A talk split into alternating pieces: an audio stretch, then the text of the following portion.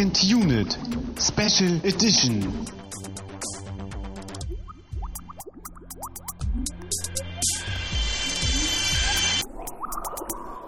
Herzlich willkommen zu einer neuen Ausgabe, zu einer neuen Sonderausgabe von Second Unit. Wir sind immer noch euer Lieblingsfilm-Podcast Nummer 1 und ich bin immer noch Christian Steiner und bei mir ist immer noch Tamino Mut. Herzlich willkommen. Ja, wir powern jetzt diese Abende durch.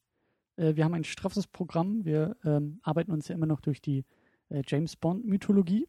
Sind jetzt beim dritten Darsteller angekommen, nämlich Roger Moore, äh, in dem wir Octopussy mit ihm geschaut haben falls sich vielleicht äh, irgendjemand im Publikum fragt, was so Kriterien eigentlich für unsere Filmauswahl waren, äh, wir hatten das ja schon gesagt bei der ersten Sendung, da lag das eher an uns, dass wir gesagt hatten, wir einigen mhm. uns irgendwie auf den Film, was eher von dir ausging. Ja, weil ich ja Goldfinger schon gesehen hatte und äh, dann dachte genau. ich, nehmen wir vielleicht den anderen, der ja so als Zweitbester irgendwie gilt. Zumindest so bei den Bewertungen habe ich das so äh, Mit, gesehen. Mit äh, George Lazenby hatten wir halt nur eine Möglichkeit mhm. und jetzt bei Roger Moore ähm, und auch bei Timothy Dalton nächstes Mal äh, haben wir uns ein bisschen auf die Empfehlung meines alten Herrn äh, berufen. Der halt gesagt hat, guck eben Octopussy und nächstes Mal äh, Lizenz zum Töten. Ja, und, und, er hat uns das nicht nur äh, befehlen dürfen, weil er dann alter Herr ist, sondern weil er äh, James Bond-Fan ist und da glaube ich auch äh, sich ein bisschen besser auskennt als wir. Ja. Genau. Ja, da vertrauen wir dann gerne auf seine Empfehlung. Genau. Ähm, so Junge, jetzt guckst du den hier und wenn nicht, dann gibt's hier links und rechts eine. Wirst du enterbt. ja. Äh, wir haben aber noch eine Ergänzung, äh, vielleicht ein bisschen spät, aber zu der ersten Sondersendung. Das äh, werde ich eh im, im äh, Artikel nachgereicht haben. Ähm, aber äh, ich wollte es nur noch mal in der Sendung selber erwähnen. ich habe nämlich von inoffiziellen Bonds kurz geredet, von inoffiziellen Bond-Filmen. Mhm. Ähm, hab die ein bisschen miteinander vermixt und hatte mir das jetzt die Tage nochmal genauer angeguckt. Äh, nämlich Casino Royale ist tatsächlich irgendwie, glaube ich, von 65, äh, die, die, quasi die erste Version. Ähm, und mit die, John Connery? Nein, eben nicht, sondern mit komplett anderen Leuten. Ach so. Und äh, ist halt irgendwie ja kein offizieller James Bond-Film, weil diese Produktionsfirma und irgendwie auch die, die, die vor allen Dingen die Produzenten halt äh, die, diese Broccolis halt nicht dabei waren. Und das ist, also es gibt ja dieses äh, Produktionsstudio Aeon, äh, die halt wirklich quasi die Instanz sind für James Bond-Filme. Ich weiß nicht, wie das, wie das genau läuft. Die haben wahrscheinlich die exklusiven Rechte daran. Äh, bla, aber es gab halt einen Casino Royale, der irgendwie an denen vorbei gemacht wurde. Genauso gab es eben, ähm, glaube ich, sogar Mitte der 80er, dann tatsächlich mit Sean Connery, von dem ich ja eigentlich gesprochen hatte, ähm, sagt niemals nie. Mhm. Und da spielt er auch Bond. Das hatte ich auch ein bisschen falsch verstanden. Er ist wirklich James Bond, äh, 007, das ganze Programm, aber es ist halt eben kein offizieller dieser Aeon-Reihe, dieser 22, ja, Das ist halt ein bisschen Bonds. merkwürdig äh, für mein Empfinden, weil ja anscheinend dann die Rechte da äh, nicht ganz so festgelegt waren. Ne? Also anscheinend konnte man ja trotzdem den Film mit John Connery als James Bond drehen, ähm, ohne jetzt irgendwie diesem Studio verpflichtet zu sein dabei. Irgendwie ja, und äh, so wie ich das überflogen hatte, lag das wohl irgendwie daran, dass ähm, da durchaus irgendwie so, so Konkurrenzbestrebungen irgendwie versucht waren, die, die wahrscheinlich auch in dieser einen Instanz mit, mit, mit Connery halt irgendwie auch, also irgendwie war es ja anscheinend möglich, das auch so zu machen, aber ich glaube, dass halt, also es, es sollte wohl irgendwie auch so eine, so eine Konkurrenzlinie eigentlich aufgemacht werden, aber ich glaube, dass da irgendwie mhm. dann die Firma, quasi die andere Produktionsfirma, dann irgendwie von irgendeinem Mutterkonzern so geschluckt wurde, dass es dann doch wieder alles im selben Haus war. Und man gesagt hat, dann lassen wir das. Ah, das dann, schöne alte Hollywood. So, ne? Ja, der Kapitalismus, ja, der funktioniert ja auch. Der mal. auch, ja. ja. Ähm, was mich dabei auch noch so ein bisschen wundert, ist, ähm, dass ja eigentlich, so wie ich das gehört hatte, Sean Connery ja gar keinen weiteren Bond mehr machen wollte damals, oder? Und deswegen dann ja auch ähm, äh, äh Lazenby den Job bekommen hatte. Aber dann anscheinend später ähm, hat er dann ja doch wieder Lust bekommen. Zweimal, ja. Er hat einmal nach Lazenby nochmal einen richtigen offiziellen Bond gemacht. Genau, das ja auch noch, ja. Äh, bevor dann eben der Wechsel zu Moore kam. Aber dann irgendwie in den 80ern auch nochmal. Der konnte sich ja wohl nicht so richtig entscheiden, der gute Connery. Da können auch wieder die. Oder die haben sie da nochmal eine Null an seinen äh, Gehaltscheck drangehängt, damit er das Oder macht, vorne, ja. 0007. Nein. Ähm, sie kriegen 000.000 Dollar für den Film. ja. äh, nee, aber da kann man, kann man uns gerne auch nochmal in den Kommentaren irgendwie vielleicht äh, äh etwas dalassen, gerade so was diesen Sag niemals nie angeht. Ähm, wie der einzuordnen ist, weil den werden wir jetzt nicht noch irgendwie schauen, vielleicht irgendwann mal, wenn wir Lust haben, aber ja, und auch vielleicht, wie der so in Fankreisen irgendwie behandelt wird, ob der jetzt ja. irgendwie so totgeschwiegen wird oder ob der als äh, Bond irgendwie akzeptiert wird. dann äh, habe ich, das war jetzt gar nicht mal mein erster äh, James Bond mit Roger Moore. Ich hatte ja, wie erwähnt, schon ähm, äh, mit meinem alten Herrn, mit dem besagten, äh, zwei Filme nochmal geguckt, nämlich Goldfinger zum einen, ja, mit, mit Connery mhm. Äh, und eben Im Angesicht des Todes, der nach Octopussy war, also der letzte von Moore, sodass das jetzt quasi mein, mein zweiter, meine zweite Erfahrung mit Roger Moore mhm. als James Bond war.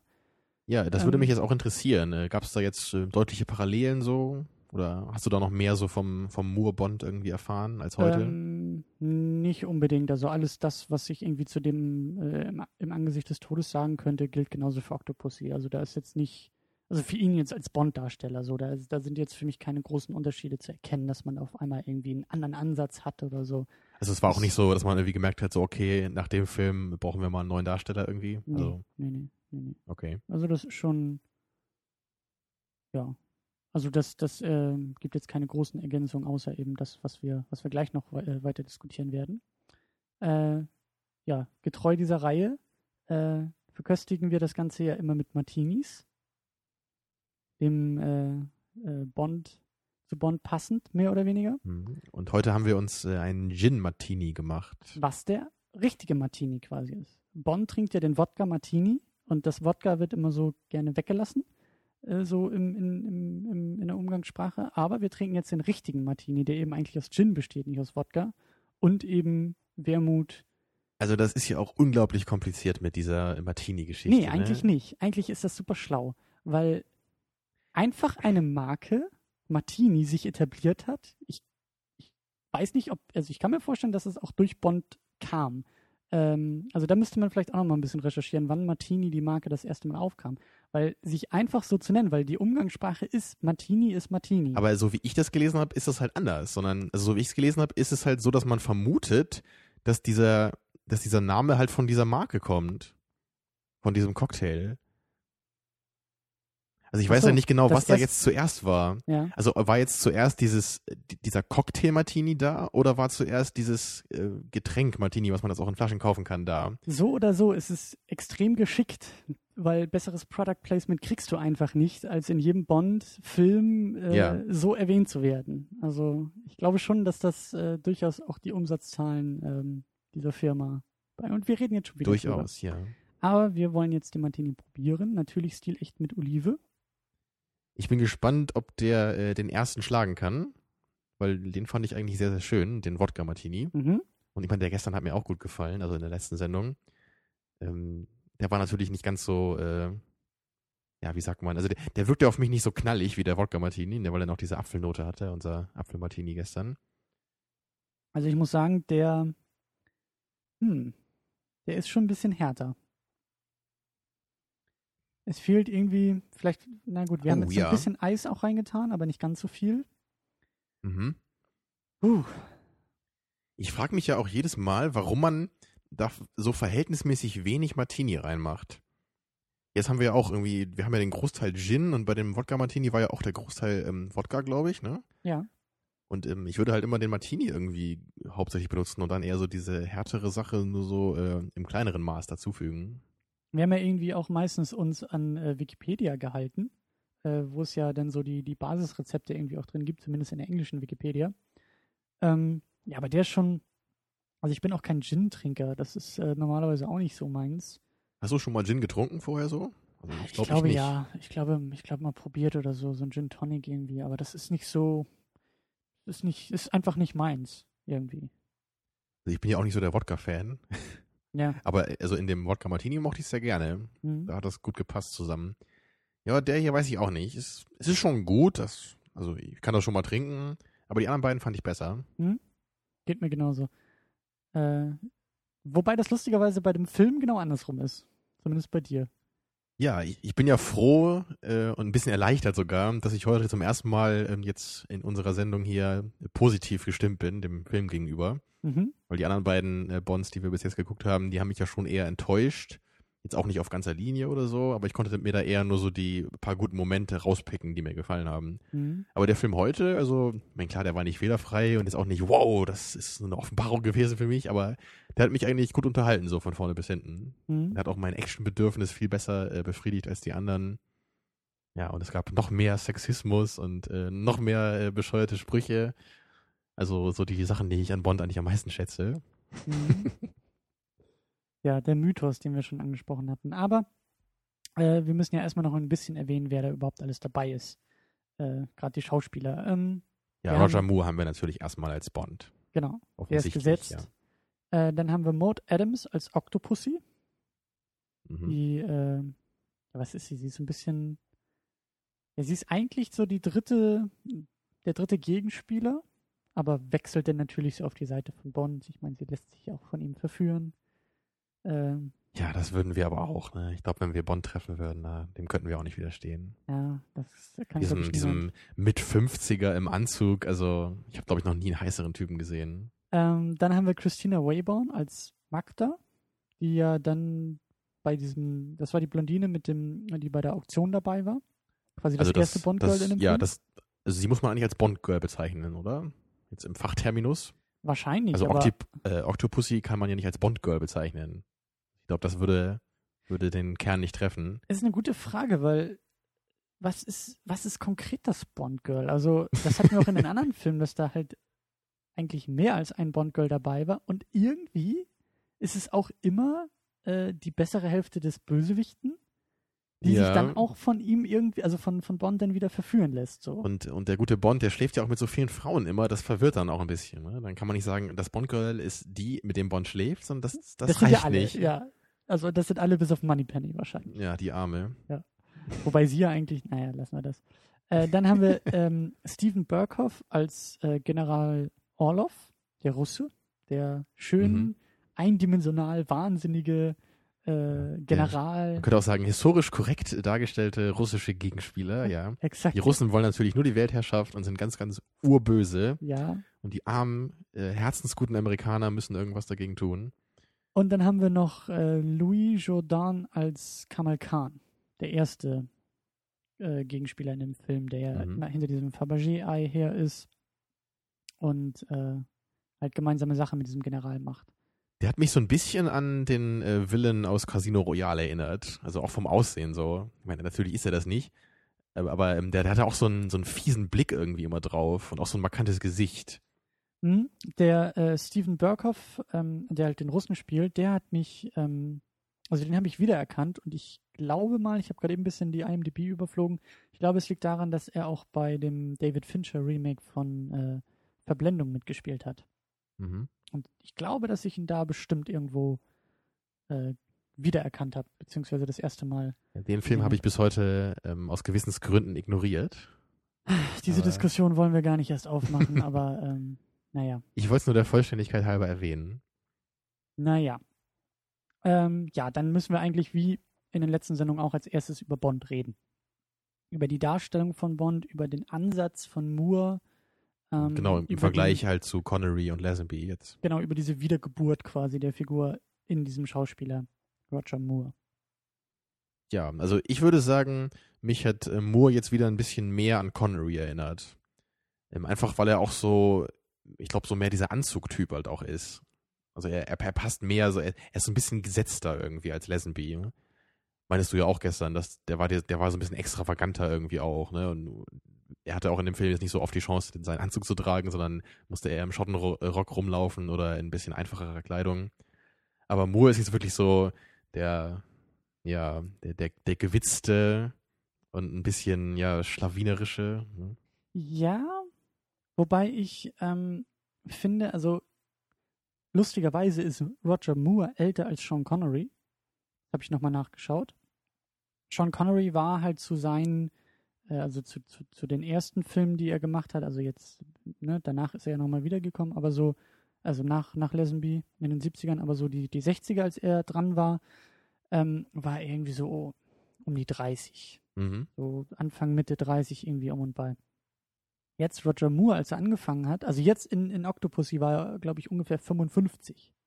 Da lag ich ja ganz gut mit Mitte 50, ne? Ja, und da sieht man halt auch schon mal den, den Gegensatz. Und das, das, ich finde, dass Roger Moore wirkt halt, also er ist älter, er sieht auch älter aus, er wirkt auch älter, er wirkt so ein bisschen gelassener dabei und auch mehr autoritär, finde ich.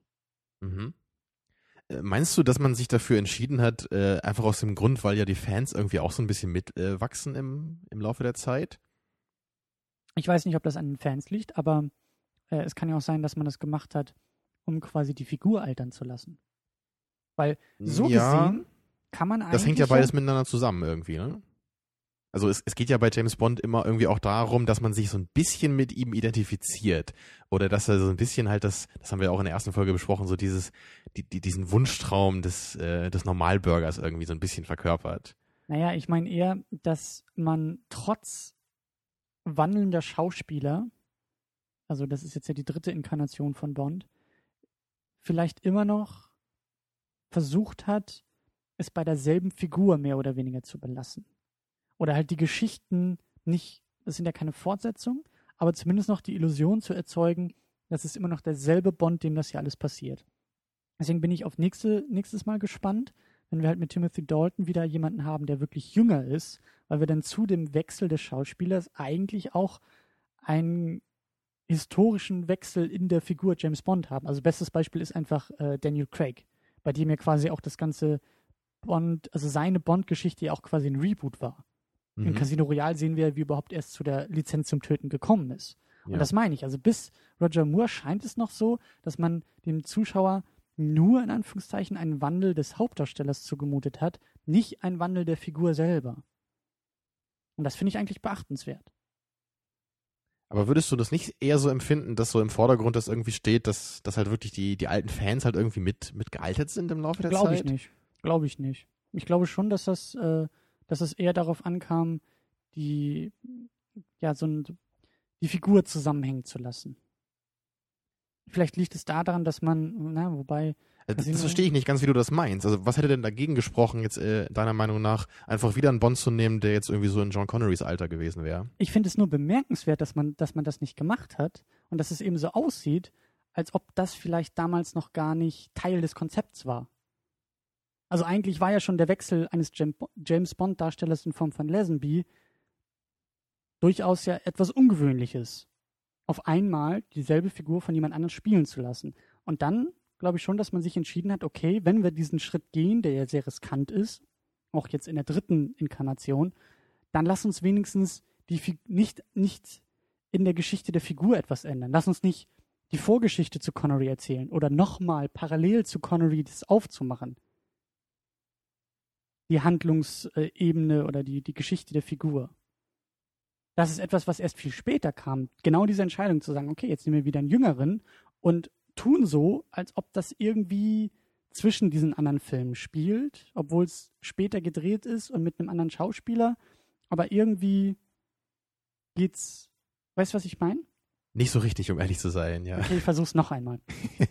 Ein letztes Mal. Okay. Ähm, es ist James Bond, die James Bond-Filme gehen ungewöhnliche Wege, indem sie nämlich immer wieder neue Schauspieler nehmen, die die gleiche Figur spielen.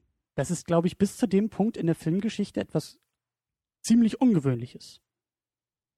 Ja. Bis, bis, ich glaube, Anfang Mitte 70er, als äh, Roger Moore äh, das erste Mal Bond spielt, haben wir drei verschiedene James Bond-Figuren. Und ich glaube, dass man die Figur altern lässt. Nicht unbedingt, um jetzt das vielleicht irgendwie den Leuten zu verkaufen und zu sagen, hey, ihr seid auch älter geworden, deswegen lassen wir James Bond älter werden, sondern eher um diese Illusion aufrechtzuerhalten, dass es sich immer noch um denselben Bond als Figur auch irgendwie handelt. Natürlich mit anderen Nuancen und der eine ist ein bisschen humoristischer und der andere ist ein bisschen schelmischer und der ist ein bisschen älter, aber es ist im Filmuniversum immer noch derselbe James Bond mit derselben Moneypenny, mit demselben Q, demselben M. Und erst okay, viel, viel später haben wir diesen radikalen Wandel zu sagen, okay, jetzt erfinden wir M neu, indem es nämlich eine Frau ist. Jetzt haben wir irgendwie eine andere Moneypenny. Jetzt haben wir einen komplett anderen James Bond, der erst die Lizenz zum Töten sich erarbeitet in Form von Daniel Craig. Also du das meinst letztendlich, damit die Filme einfach irgendwie besser zusammenpassen. Ja.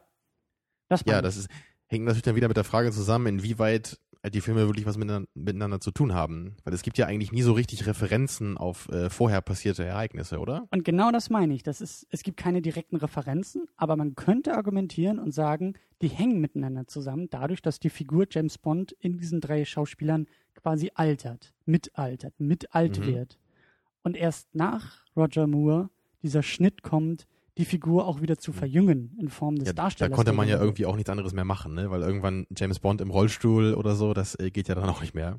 Im Ganz fliegenden genau. Rollstuhl, im unsichtbaren Rollstuhl. Ganz genau, ja. Ähm, das finde ich halt nur bemerkenswert, dass es halt irgendwie noch nicht, dass, dass dieser Schritt noch nicht gemacht wurde dann. Mhm. Ähm, ja, das ist mir dazu nur aufgefallen. Ähm, dann, wie angesprochen, also der Film ist halt auch aus den 80ern, ist von 83. Ähm, ich habe den Eindruck, dass auch so ein bisschen dieser 80er Humor, beziehungsweise auch die Art von Actionfilm durchkommt, nämlich durch Mhm. diese One-Liner, die Bond dann manchmal so raushaut. Gerade der Anfang, die Eröffnungssequenz ist natürlich auch sehr äh, humoristisch irgendwie auch, wie er sich da befreien lässt. Und wie er dann Genau. auch mit diesem schönen Wie, Flugzeug wie, wie das, ja, das ist eigentlich noch so ein Bond-Girl am Anfang kurz, ne? Also so ein, so ein, so ein kleines Bond-Girl irgendwie. Die, die ja dann auch irgendwie äh, seine, seine äh, Wachen dann irgendwie ablenkt, während sie dann im Cabrio da neben seinem Lastwagen herfährt. Mhm. Und dann Mhm. reißt er so die Reißleine von den anderen beiden, von ihrem Fallschirm und dann fliegen sie so vom Lastwagen weg. Ja, ja. Das fand ich sehr unterhaltsam schon mal. Also war für mich auf jeden Fall auch die beste Eröffnungssequenz von den drei Bonds jetzt. Und ähm, ja, so allgemein war das einfach, äh, so, so in Sachen Action hat der Film mir halt viel mehr gegeben als jetzt die letzten beiden.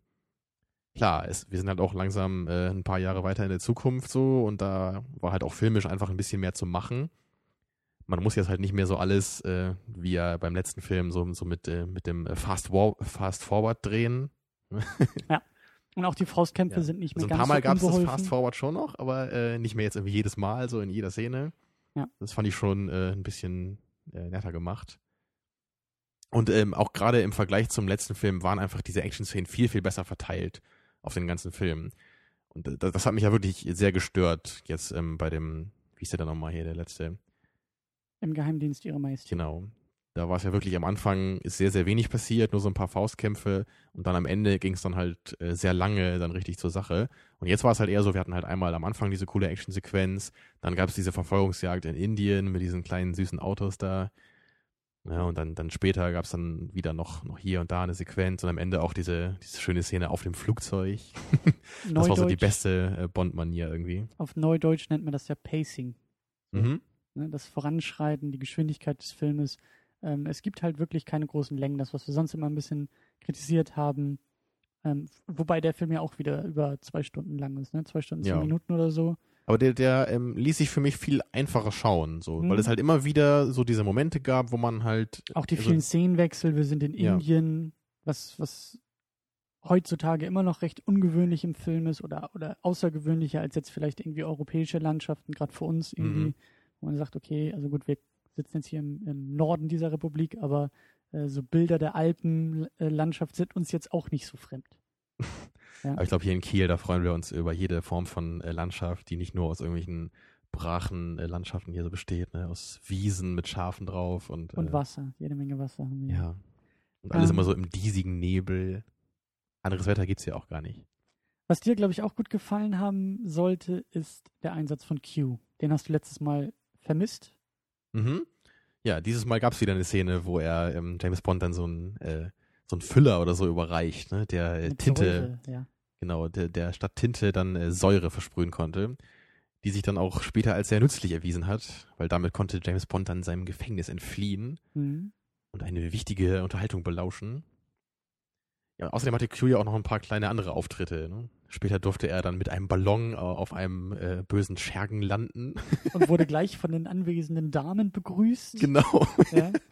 ähm, ja, wir hatten ja so letztes Mal so ein bisschen, auch schon in der ersten Sendung, aber letztes Mal konnten wir das ja ein bisschen konkreter formulieren, dass Bond ein Mythos ist. Dass es nicht nur eine Geschichte ist, dass es mehr als, als eine Geschichte, sondern James Bond ist ein ganzer Mythos, der immer wieder neu erzählt wird, der immer wieder anders erzählt wird.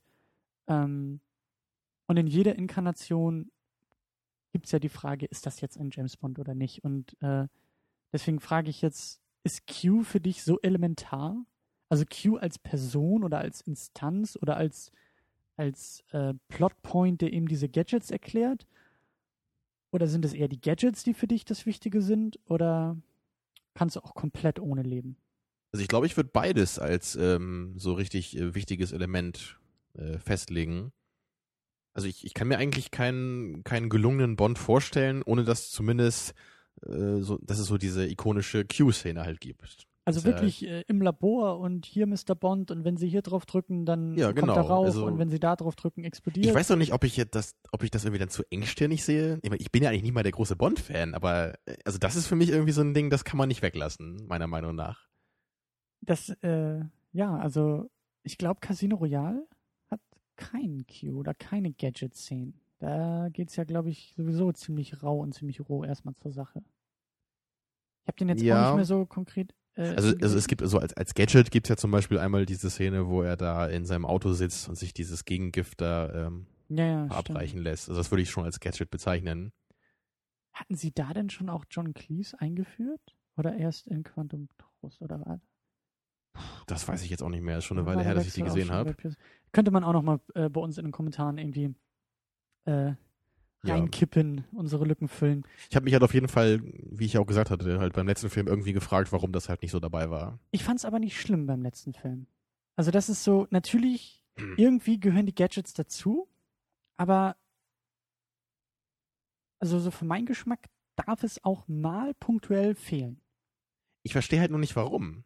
Ja, um das ein bisschen frisch zu halten. Um auch mal quasi dem, dem Zuschauer auch mal kurz elementare Dinge äh, vorzuenthalten. Es hm. darf halt nicht alles auf einmal weg sein. Aber wenn man mal so, so, wenn man vielleicht einen Film Moneypenny weglassen würde, verstehst du? Dafür alles andere da ist. Und dann im Film, im nächsten Film, wenn sie dann wieder da ist, freut man sich umso mehr, dass das wieder aufgegriffen wurde. Natürlich. Ja, also ich glaube, ich wäre einfach der Typ, der sich halt nur ärgert bei dem Film, wo es nicht aufgegriffen wurde. Und ich würde mich halt dann nicht mehr darüber freuen, wenn es wieder zurückkommt.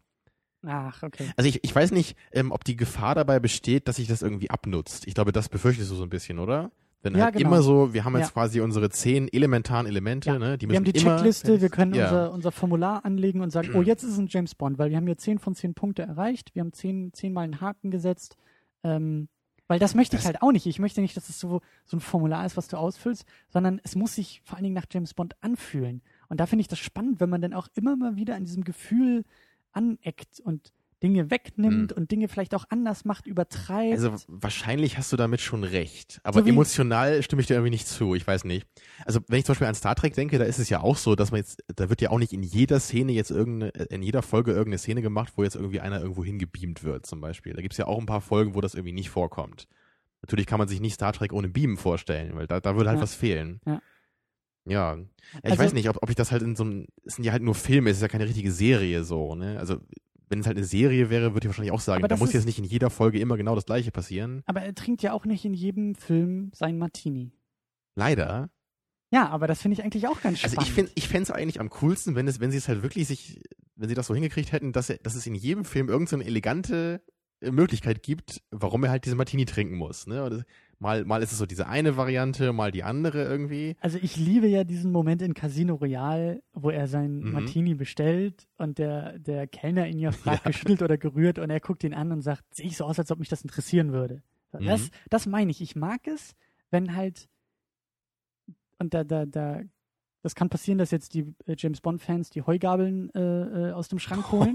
aber ich mag es, wenn halt eben solche Strukturen und also Thema Mythos, ja. Mythos hat eben auch so seine elementaren Bestandteile, die er erfüllen muss, damit man sagen kann, ja, das ist diese und jene Geschichte. Ähm, ja.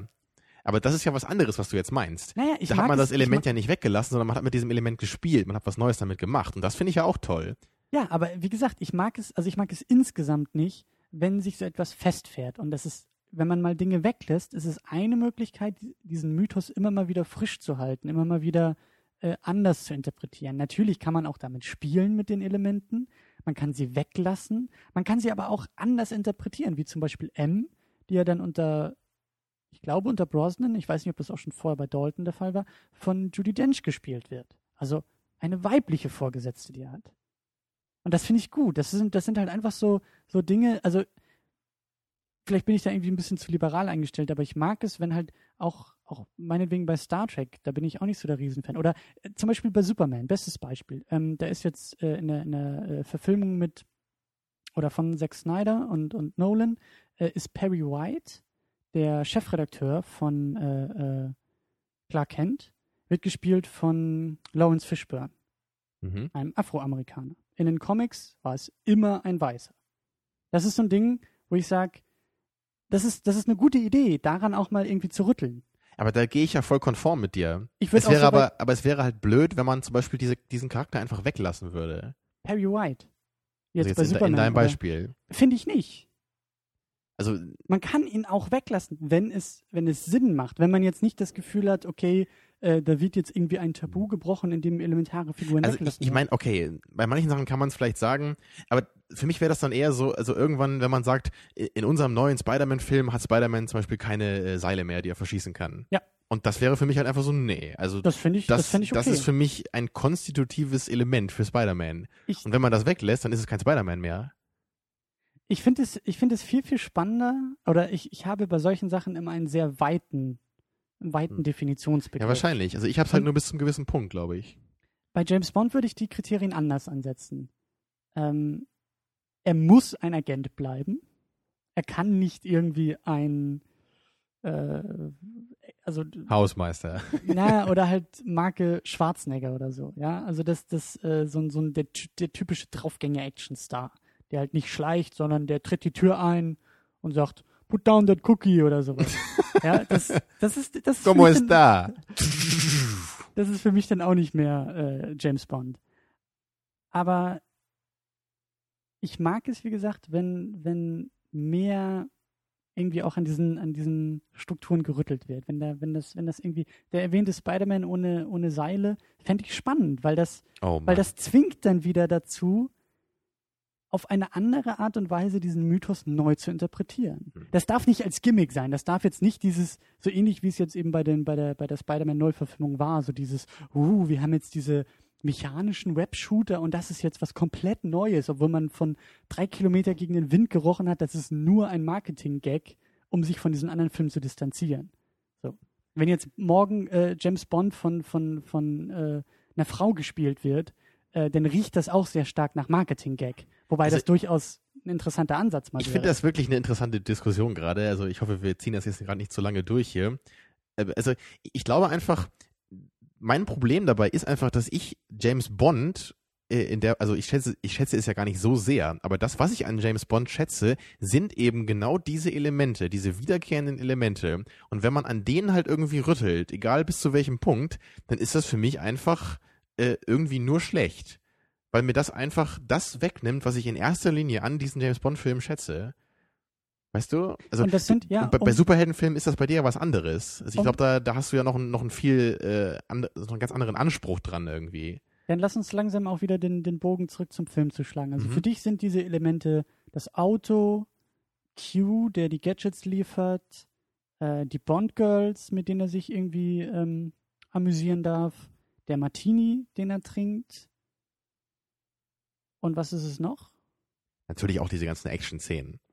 Okay. Ne, das, das muss man ja auch so weit fassen. Da, da kann man ja auch viel mitmachen, aber es könnte halt keinen Bond geben, in dem es keine Action-Szenen gibt. So. Also es geht halt nicht für mich. Ja, da, also da wäre ich, dann wäre ich wieder auf deiner Seite. Das, das, das würde ich auch eher. Man, man könnte es ja auch so als ganz, ganz krass als Krimi-Geschichte aufziehen, zum Beispiel. Dass es vielleicht nur ein paar Faustkämpfe oder so gibt, aber das, das geht für mich nicht. Also da muss immer Mhm. irgendwas, genau wie halt hier am Anfang, da muss es diese Szene geben, wo er irgendwie mit seinem Flugzeug durch so eine Lagerhalle fliegt und dann wird diese, diese, diese dieses äh, Tor wird zugemacht und er fliegt dann halt gerade noch so schräg da durch mit seinem Flugzeug, was er natürlich vorher aus so einem Pferdeanhänger rausgeholt hat. Also ne, das ist einfach, das, das geht nicht ohne. Dann ist es kein Bond mehr. mhm. Also für mich ist ein James Bond-Film nicht einfach nur ein Film, wo jemand mitspielt, der James Bond heißt, sondern der muss diese, diesen Kanon muss- irgendwie erfüllen. Ja. Aber du Ja. fasst diesen Kanon wahrscheinlich etwas enger als, als ich. Das kann man vielleicht schon mal festhalten. So als Zwischenschritt, der auch in den nächsten Sendungen sicherlich Mhm. nochmal wieder, gerade bei, bei Craig, äh, wenn wir Skyfall gucken, äh, bin ich mal gespannt, gerade dadurch, dass wir uns jetzt diesen Kanon langsam erarbeiten Ja. und ein besseres Gefühl kriegen. Ich finde es halt nur gerade so bemerkenswert, weil ich halt im Grunde dir ja auch recht gebe. Ich, ich bin ja eigentlich kein Freund davon, der wirklich immer das Gleiche irgendwie haben will und immer so die gleichen Strukturen haben will bei jedem Film. Mhm. Aber gerade bei, bei sowas wie Bond, das ist für mich halt irgendwie so eine Reihe, die lebt eigentlich nur davon. Also ich empfinde das halt persönlich so. mhm. Und deswegen will ich also in dieser Hinsicht überhaupt nicht daran rütteln. Mhm. Ich will das einfach nur in, immer in einem neuen Gewand präsentiert haben. So auf neue, innovative Weise. Und deshalb gefällt dir jetzt Octopussy auch so gut, weil, weil er diese Kriterien mehr erfüllt, wie, wie die Action, die besser ist, die mehr ist, die, genau, die, die schöner verteilt ist. schöner verteilt. Und sehr abwechslungsreich. Es gibt Verfolgungsjagd, es gibt Genau. äh, in der Luft passiert was und auch, auch wieder schöne Faustkämpfe ne? und, und Mhm. so eine Jagd durch den Dschungel. Also da hat man sich wirklich äh, ja, viel Mühe gemacht, finde ich. Und ich, ich weiß gar nicht so richtig, warum der Film ja anscheinend gar nicht so zu den besten Bonds irgendwie zählt. Also so was so die Bewertung bei IMDb betrifft, ne, der, der ist ja Mhm. deutlich unter äh, Liebesgrüße aus Moskau zum Beispiel, obwohl ich den jetzt halt deutlich besser fand, zum Beispiel. Vielleicht liegt das auch daran, Ja. dass andere Leute einen anderen Begriff von Bond haben. Die sagen, okay, die Action darf nicht zu abgedreht sein, sie darf nicht zu over the top, so wie diese erwähnte Szene am Anfang mit dem Flugzeug, wo er das noch so dreht, dass er da seitlich aus dieser Scheune rauskommt. Vielleicht ist das anderen Leuten schon wieder zu viel Tja. des Guten bei James Bond. Du sagst, das ist für dich aber das, was ihn auszeichnet, was du sehen Mhm. willst. Und andere sagen vielleicht, nee, nee, nee, nee, nee, das ist way too much. Also äh, so ein gewisser Faktor ist bestimmt halt auch, dass es halt eben nicht mehr Sean Connery ist. Äh, Da muss ich halt persönlich aber man sagen, muss dazu sagen, dass ähm, Roger Moore durchaus äh, die Nummer zwei in der Liste eigentlich Das ist. schon, Also- aber ich glaube, die meisten Leute sind ja wirklich einfach äh, John Connery-Fans. So, das war der erste Bond, da, damit sind sie so an diese Materie rangeführt worden und da kann halt irgendwie niemand, glaube ich, so ganz rankommen für die. Ja. Und ähm, ich würde auch sagen, dass mir John Connery jetzt als Bond irgendwie besser gefällt, aber das ist für mich gar nicht so wichtig, weil der Film halt drumrum, wie der halt ist, das ist halt viel, viel bedeutender für mich. Mhm.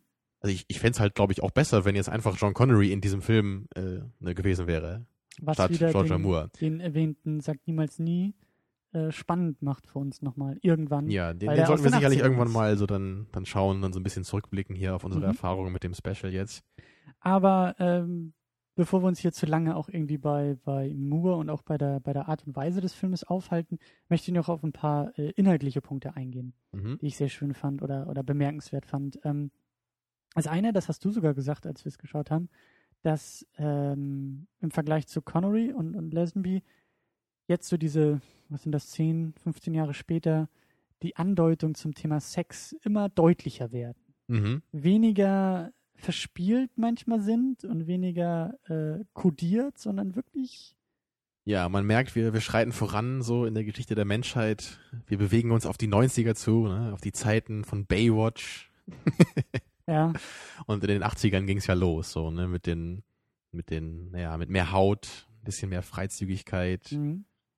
Das geht ja eigentlich auch schon beim Intro los. Da sieht man ja auch eine nackte Frau und äh, die man, die ja nur du- so äh, durch die Dunkelheit überhaupt ein bisschen verhüllt ist in Mhm. der Aufnahme und äh, ja und und auch äh, so bei den bei den naja Sexszenen kann man nicht so richtig sagen, ja, aber bei den Szenen, wo es so langsam in diese Richtung geht, da wird auch schon so ein bisschen bisschen mehr äh, zur Sache gegangen als aber vorher. die, die Sprüche von Bonn sind manchmal auch ein bisschen zotiger als noch ja, genau. Also es ist schon äh, sexistisch, das muss man schon so sagen. also, ja, und auch noch immer. mehr als früher, ne? das war's immer Ja, aber es ist nicht mehr so durch die Blume irgendwie, ne? Es Mhm. ist so eher so nach dem Motto, jo, äh, ich bin da drüben, ne? Also komm mal rüber und dann legen wir los, ne? Ja. So. Und nicht mehr, äh, ihre Schulter ist steif. So. aber aber aber es ist es ist ja auch nicht geschmacklos es ist nicht plump finde ich Nee, ganz so schlimm ist es noch nicht. Aber noch also du hoffst schon auf die späteren Filme noch oder ähm, was ich aber sehr sehr interessant finde ist äh, auch mal wieder ähm, das Frauenbild Äh, die Mhm. Bond-Girls sind ja auch immer, immer sehr, äh, sehr wichtig. Also erstmal noch so eine kleine Randnotiz, die ich irgendwie auch ganz interessant fand. Äh, Moneypenny und ihre neue Assistentin. Penny Money. Ja, und, und äh, ne, sie kriegt die, sie kriegt die einzelne Ah. Rose, aber die neue Assistentin kriegt den Rosenstrauß. Man merkt, da deuten Also da, sich auch. da muss man halt echt schon sagen, in dieser Szene ist Bond halt ein ziemliches Arschloch, oder? Also das, das kann man auch nicht irgendwie anders ausdrücken, finde ich. er ist ihr gegenüber doch immer so ein bisschen. Aber also da hätte er eigentlich drauf. auch für eine, eine Ohrfeige für verdient. Also für so eine Geste, ihr da eine Rose zu geben Aber und den, den restlichen Strauß der anderen Dame. Aber das, das, sie ist doch offensiv irgendwie drauf, drauf eingegangen vorher. Äh, ich weiß gar nicht mehr. Sie hat irgendwie so seinen Satz versucht zu vervollständigen und das ging ja irgendwie so im Sinne von, äh, ja, ihre neue Assistentin ist aber viel jünger als sie und viel hübscher als sie oder irgendwie, irgendwie solche Andeutungen hatte er gemacht. Ähm, aber das meine ich nur, da, da deutet sich ja irgendwie auch so langsam auch der nächste Verjüngungsprozess irgendwie an. Ne? Weil Moneypenny ist, also die, die Darstellerin ist ja auch nicht mehr die jüngste. Äh, Roger Moore wird dann ja eben auch bald abgelöst von dem jüngeren James Bond. No? Zumindest haben wir da schon mal Andeutung, dass da irgendwie noch was, also auch in, in, bei den Charakteren passieren Ach, kann. die arme Moneypenny. Aber was mir viel wichtiger ist als die arme Moneypenny, äh, sind die Bond Girls und äh, ganz besonders die, Äh, Christina Wayborn, also die Magda. Die Blondine, die. Die hübsche Dame mit dem Oktopus-Tattoo. Ja, mit diesem kleineren Tattoo. Nicht Octopussy, sondern die mit dem Tattoo, genau. Mit, mit äh, der zuerst ja. so ein bisschen äh, was Ich glaube, Octopussy hat kein Tattoo, oder? Nee, die sie hat, hat, ich glaube, ja die hat nur so einen diese- Bademantel mit so einem schicken Oktopus drauf. Genau, aber die Magda mit dem Tattoo äh, fand ich schon sehr, sehr krass.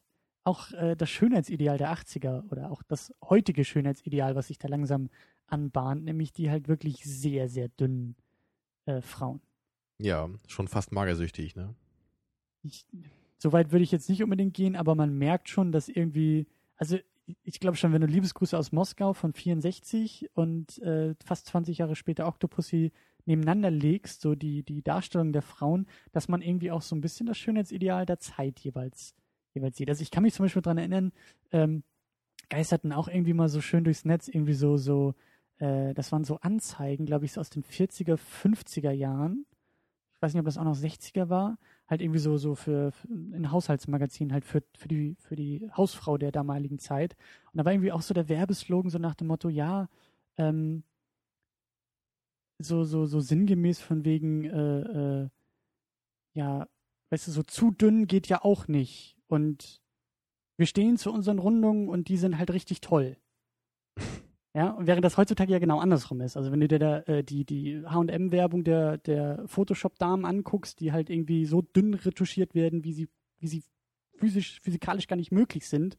Äh, aber das ist ja so dieser, dieser ähm, Drang in der heutigen Zeit, halt so dünn wie Ja. möglich zu sein. Ja, so im Mittelalter, da waren ja eher so diese vollschlanken Frauen so im Schönheitsideal, ne? nicht nur mit, das- wie gesagt, so 50er Jahre war das noch genauso. Ja, da, da war es dann nicht mehr ganz so krass. Aber das, das hängt, glaube ich, auch so ein bisschen damit zusammen, halt, wie so die Gesellschaft halt ist und in welchem Status sie sich befindet. Also früher zum Beispiel da, also vor ein paar hundert Jahren, da war halt, äh, wenn man halt gut genährt war, dann war das ja, hat das ja irgendwie auch was ausgesagt. So, man hat Ja. sich halt Essen leist, leisten können.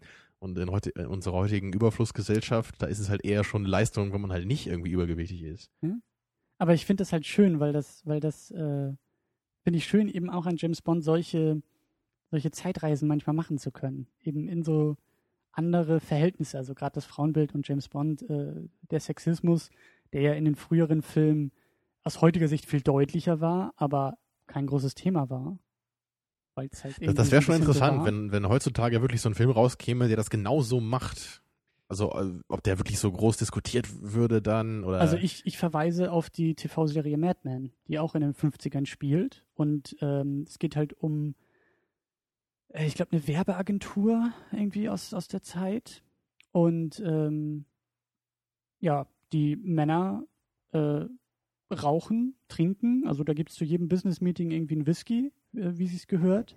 Äh, die Frauen haben den Mund zu halten, sind die Sekretärin. Und äh, also da ist halt so das chauvinistische Männerideal das ist da voll ausgelebt. Die Serie ist, glaube ich, irgendwie hat, hat vor ein paar Jahren gestartet, spielt natürlich in dieser Zeit, also kann sich äh, quasi diesen Trick halt leisten. Also du könntest halt keine Serie, glaube ich, oder keinen Film machen, der in der heutigen Zeit spielt und solche Sachen zeigt oder so mit Frauen umgeht. Ähm, da würdest du, wie du sagst, da würdest du dich auf einmal rechtfertigen müssen. Aber wenn du diesen Trick gehst, zu sagen, nein, wir spielen das Ganze in den 50er Jahren ab, wo das einfach so war und wo man das so erwartet, auch irgendwie zu zeigen und zu sehen, dann kannst du es halt irgendwie machen. ja, ist halt die Frage, was das soll irgendwie, ne? Aber naja. Ja, also ich will jetzt die Serie nicht kritisieren, aber ich finde das halt, wie gesagt, bei James Bond sehr spannend. Eben, äh, das war ja auch so ein bisschen aus den letzten beiden Sendungen schon, äh, dass ich, glaube ich, mehr diesen Blick, diesen historischen Blick irgendwie versuche Ja, einzunehmen. ja. Und das mich ist in ja die immer das Zeit auch bei uns, ja. Und deswegen fand ich das halt ganz spannend, dass jetzt irgendwie so die, die ersten Bond-Girls, zumindest für uns jetzt, ne, bei dieser Filmauswahl, halt immer dünner werden. Ja, ich glaube, beim, beim nächsten Mal geht's nicht noch dünner, weil dann äh, sind die Frauen tot. Wahrscheinlich Also, mindestens genauso dünn. Müssen wir irgendwann, muss man irgendwann wieder äh, oben ansetzen, um dann wieder erneut äh, die Frauen dünner machen zu können. Äh, dann, wie immer auch sehr wichtig, ist natürlich äh, der politische Konflikt. Der politische Konflikt Ja. und eigentlich auch so die, die Ängste oder die, ja, wie soll man sagen, die Bedrohung in dem Film, die benutzt Ja, wird. und unser liebes Deutschland hier äh, als Kriegs, äh, Kriegsschauplatz. Ne? Ja, Also, also, oder als, als potenziellen Kriegsschauplatz zumindest. also als der General da diese Karte aufgelegt hat, ne, so das geteilt Deutschland und ähm, die, die, die russischen äh, Panzerlinien, die halt irgendwie abrufbereit wären. Also dieser Raum, in dem das äh, stattgefunden hat, diese Szene war ja auch wirklich herrlich. Ne? Ja, das ist typisch James. Da sind wir wieder bei dem Mythos. Ne? Da, so, da das, das große, das große Lenin-Bild an der Wand und und und die die die drehbaren Sitze und und dann so die Weltkarte mit dem mit dem roten Russland drauf. Ne? Ja. ähm, das, äh, wie gesagt, das gehört eigentlich auch zum Mythos dazu. Ich meine aber eher die Darstellung dieser Karte. Ich glaube schon, dass das, was er da gezeigt hat, wirklich äh, damals die, ja eigentlich die große Furcht war. Der Russe kommt. Der steht direkt mhm. vor der mhm. Tür. Hier gerade in Deutschland, äh, hinter der Mauer werden irgendwie die, die Panzerlinien aufgefahren und äh, ähm, der dritte Weltkrieg bricht aus. Und ähm, das war ja da schon jetzt sehr offensichtlich irgendwie als Thema.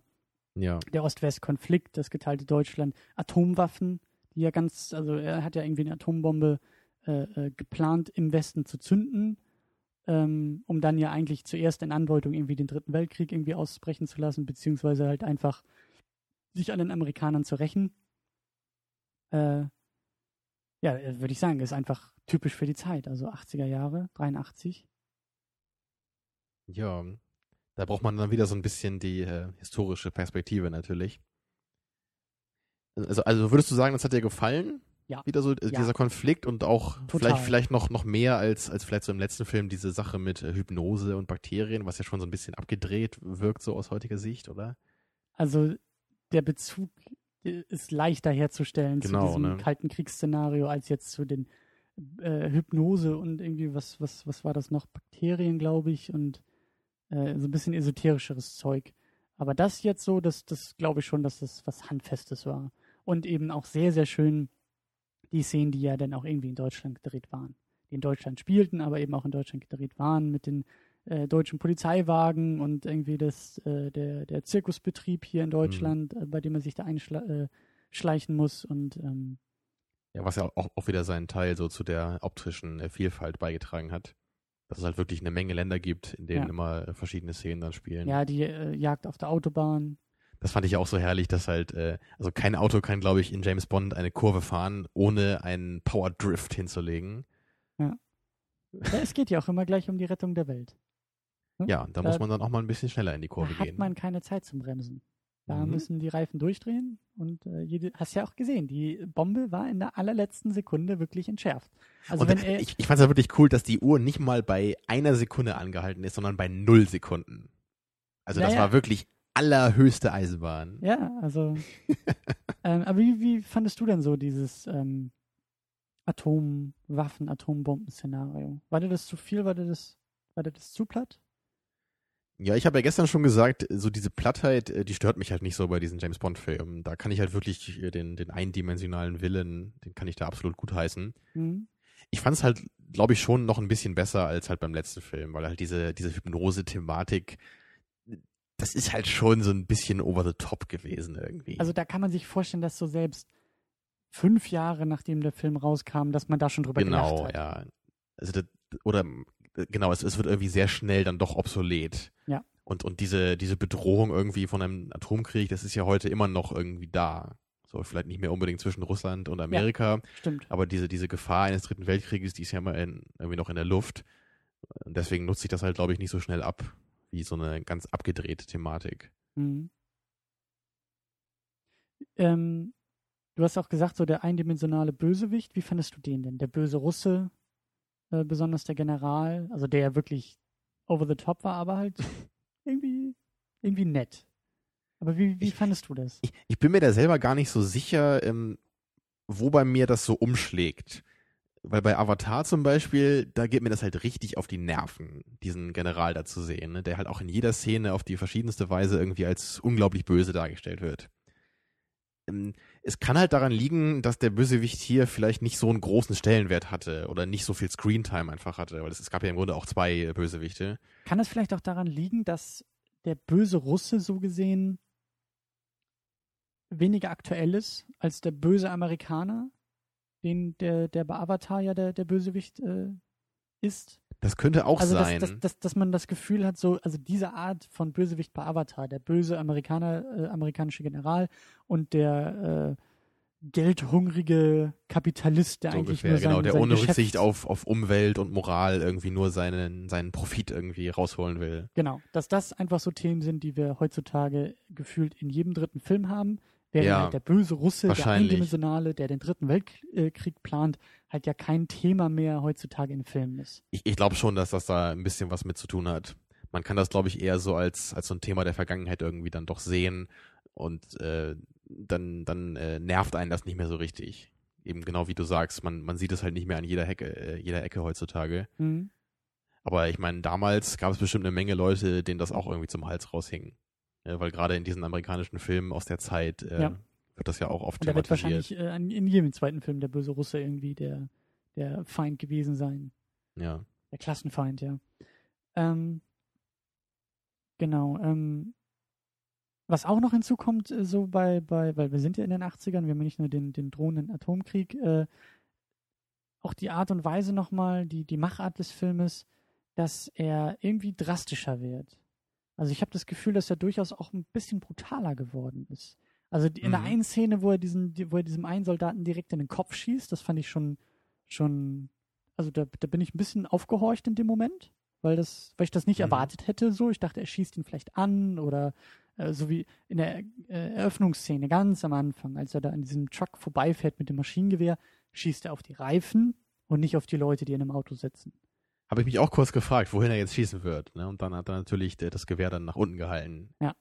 Und dann in der Szene eben Stunde später, anderthalb Stunden später, schießt er wirklich einem, einem russischen Soldaten direkt in den Kopf, muss danach dann ja fliehen und ist dann auch wenig zimperlich. Und man sieht eben auch, äh, dass, die, dass die Soldaten angeschossen werden und das, das wirkt alles so ein bisschen brutaler eben. Also die Darstellung wird Ja. immer drastischer als jetzt Da noch kann man dann, glaube ich, auch so die 80er wieder ein bisschen erkennen, ne? weil das Action-Genre da ein bisschen aufgeblüht ist Mhm. und, und Filme allgemein natürlich auch ein bisschen brutaler wurden.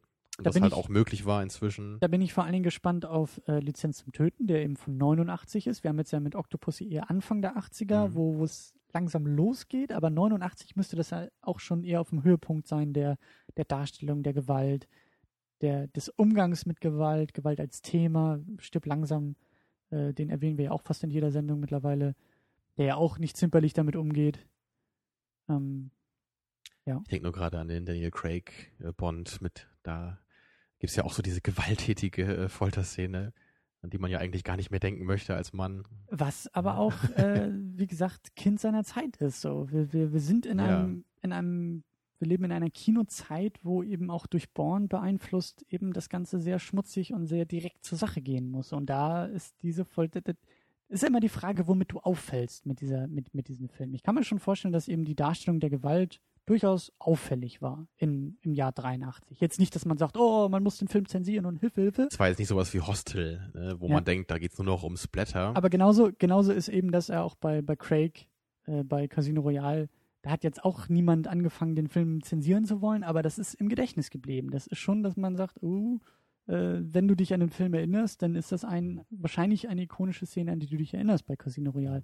Wer weiß, vielleicht ist es bei Octopussy genau. Also mir wird diese Szene mit Sicherheit im Gedächtnis bleiben, wie er direkt aus kurzer Entfernung halt diesen Kopfschuss äh, verübt. Ja, ich, ich weiß nicht, ich, ich kenne halt nicht so viele Filme, die jetzt so aus den frühen 80ern kommen, mit denen man das jetzt vergleichen könnte.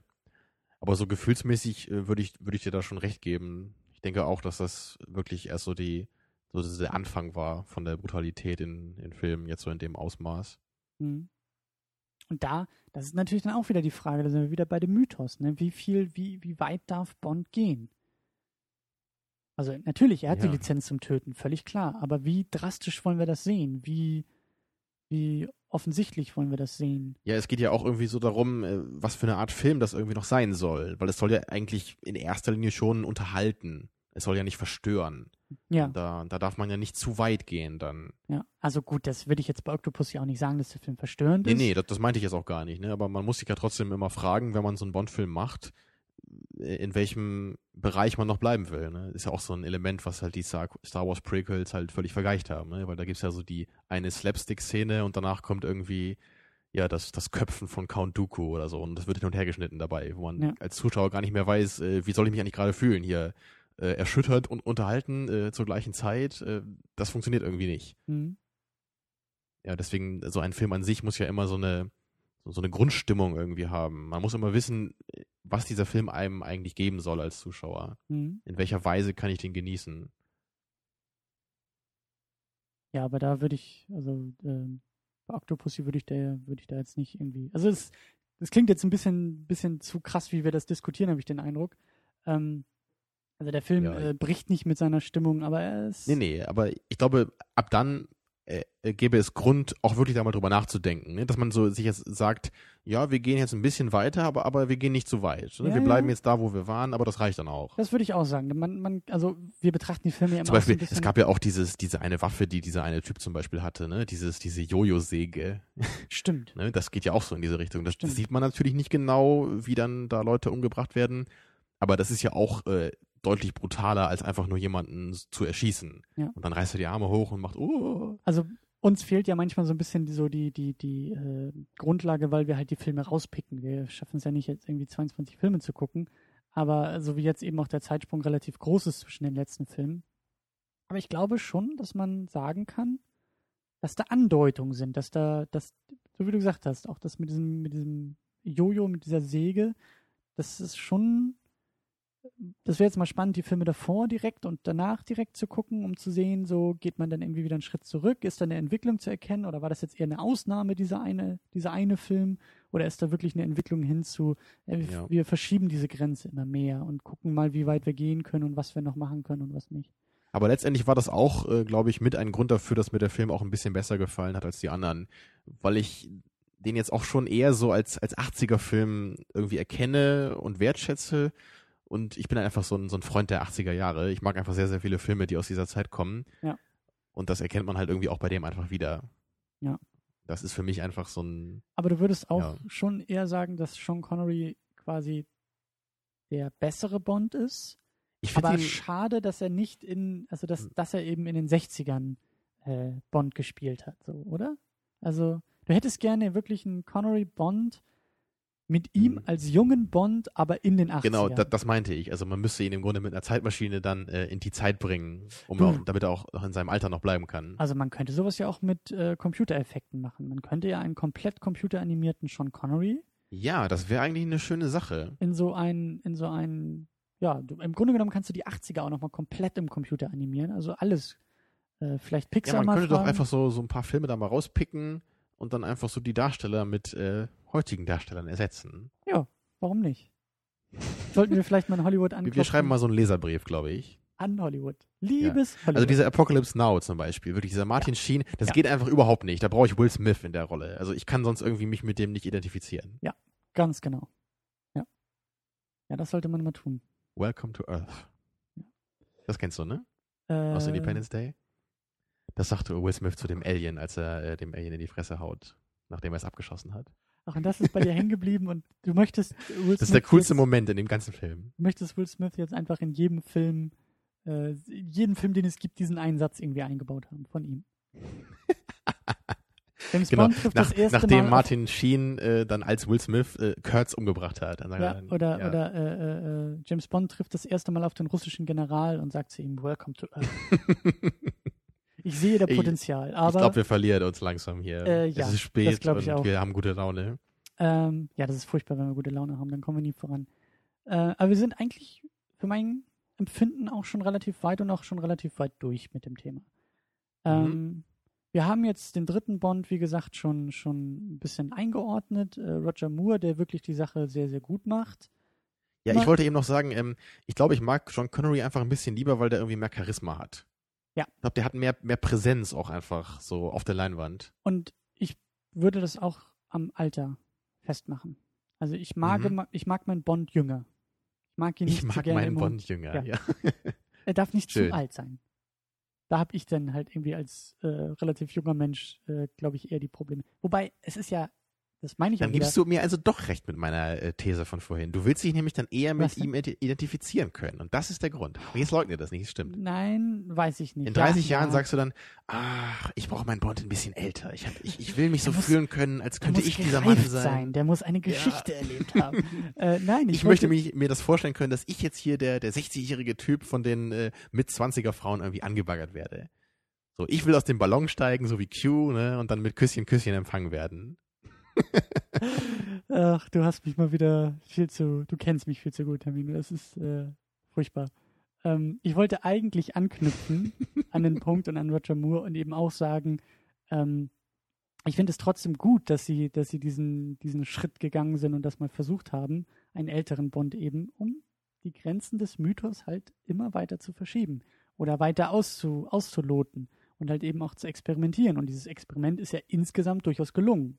So, wir haben jetzt keinen kein Reinfall, keinen, kein, also Moore scheitert ja nicht als Bond. Er ist erfolgreich, aber wir sind dann wieder mhm. in dieser Situation, dass man sagen kann, für welche Variante entscheidest du denn? Nicht, nicht aufgrund von qualitativen Merkmalen, dass man, dass man sagt, also das geht ja gar nicht. Also äh, ne, Spider-Man bester Vergleich, zu sagen, welche Variante findest du gut? Ja, vielleicht findest du keine Variante gut, sondern beide, beide Bonds jetzt, Connery oder alle drei, sind für sich gesehen so gut, dass man, dass man nicht sagen muss, okay, ich will jetzt den Bond, weil alle anderen scheiße sind. So, sondern die haben alle ihre Stärken, Qualitäten. Okay. Und dann kann man sich für einen entscheiden. Aber wenn du jetzt die Filme mal nur so als Filme betrachtest und die, die Bond-Darsteller jetzt vielleicht mal ein bisschen beiseite lässt, würdest du denn dann auch so wie ich sagen, dass der heutige Film den anderen beiden so ein bisschen überlegen ist? Ja. Ja. Würde ich schon sagen, dass er, dass er an sich der bessere Film ist, weil das, was ich auch, auch glaube ich, die letzten Male so ein bisschen meinte, diese ganzen Rohfassung, der Rohdiamant der James Bond-Filme, die wir bisher gesehen haben, der ist hier immer mehr abgeschliffen. Weil es gibt halt weniger Längen, wie wir schon gesagt hatten, die Inszenierung ist besser, die Faustkämpfe sind, sind, sind einfach besser, sind in sich besser. Da merkt man wirklich, ich meine, Connery jetzt und, und Moore trennen eben fast 20 Jahre. Man merkt, wie das Filmemachen in diesen 20 Jahren immer besser wurde. Immer routinierter oder halt diese, die, die, die wichtigen Momente halt irgendwie geübter ja, waren. Ja, und genau so sehe ich das auch. Und deswegen würde ich dann auch gerne von, von euch da draußen, vielleicht auch von den Fans der früheren Bond-Filme, gerne mal ein bisschen detaillierter auch äh, erfahren, warum denn jetzt dieser Bond vielleicht irgendwie ein bisschen durchgefallen ist, so bei den Fans. Weil also für mich persönlich äh, gibt es da irgendwie überhaupt keinen Grund für, warum man den nicht als Super Bond irgendwie würdigen könnte. Ich weiß auch nicht, ob ich äh, den besser finde als Goldfinger. Ja, ich weiß auch nicht, ob ich so weit gehen würde, aber als die anderen beiden, die wir geguckt haben, auf jeden Fall.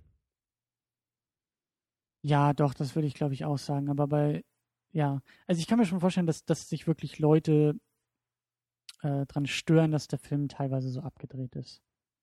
Also ich, ich, ich wahrscheinlich verstehe ich auch genau das nicht, weil das ja irgendwie für mich das ist, was Bond ja gerade ausmacht. So. Ja, aber ich erinnere nur noch mal kurz, weil ich da neulich äh, auch was drüber gelesen habe. Ich erinnere an äh, Die Another Day, der letzte mit Brosnan. Hat mit dem unsichtbaren Berry, Auto. Mit dem unsichtbaren Auto, ja. Aber das ist es ja hier noch nicht, oder? Also natürlich nee, sind natürlich die Action-Szenen sind ja eher ein bisschen ausgefallen, aber es ist ja nicht jetzt irgendwie völlig unrealistisch.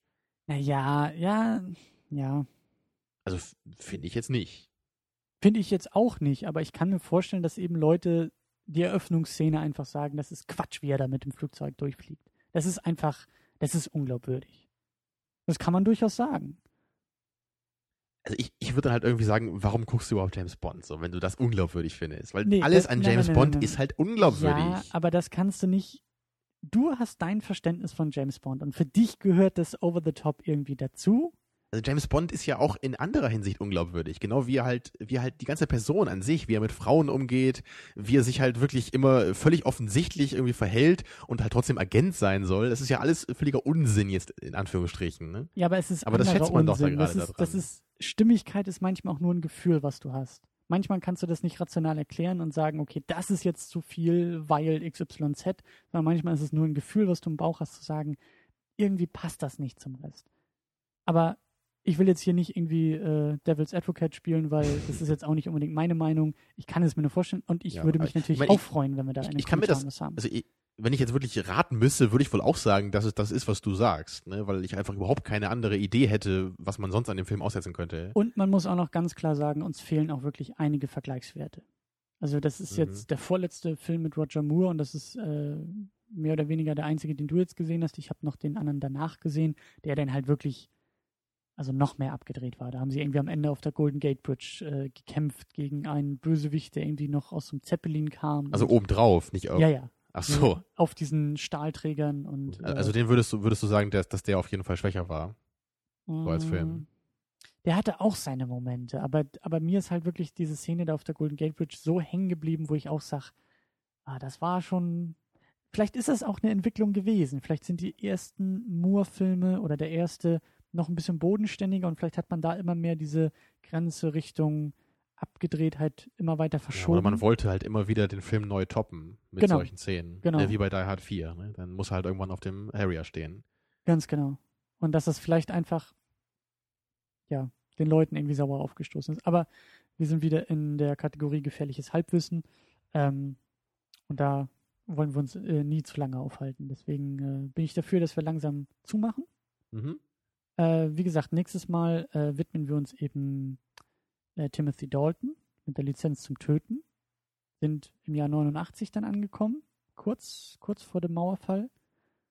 Und äh, danach wird es halt richtig spannend. Also wir sind jetzt wirklich so an diesem Tipping Point. Ja, dann sind wir auch endlich so in den 90ern angekommen danach, ne, dass wir uns dann auch selber noch ein bisschen an die Filme erinnern können mit Ja. Brosnan, weil wir da ja auch ein paar gesehen haben vor Urzeiten. Ja. Ja, jetzt sind wir ja wirklich nur so als Historiker irgendwie tätig. Ja, also wir haben dann ja eben noch GoldenEye auf dem Programm, den ersten mit Brosnan. Mhm. der dann eben nach der Wende, der erste James Bond nach, der, nach dem Mauerfall. Und ja gut, und dann halt eben Skyfall, der für uns ja noch unbekannt ist, im Kino. Ja. Dann würde ich mal auch fragen, erstmal äh, Daumen hoch oder Daumen runter an dich? Äh, Daumen definitiv nach oben. Schöner Actionfilm. Ähm, schöner James Bond-Film, der sehr actionorientiert ist und auch ein bisschen over the top. Aber für mich sehr stimmig. Und äh, ja, doch, ja, schöner Film. Ja.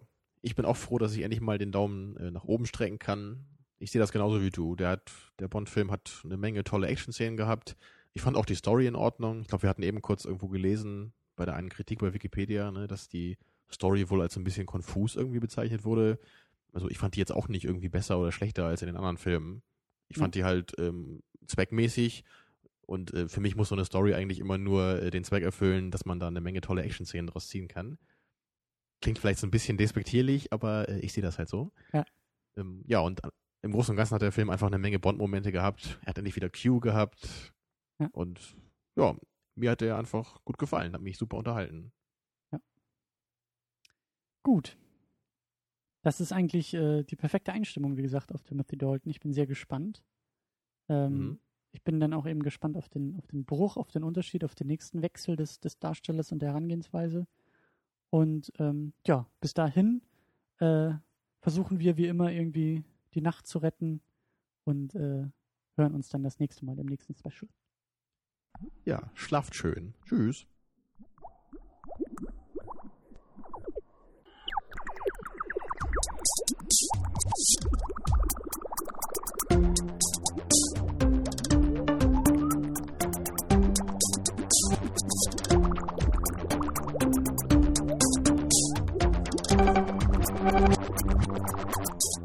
Second Unit, Special Edition.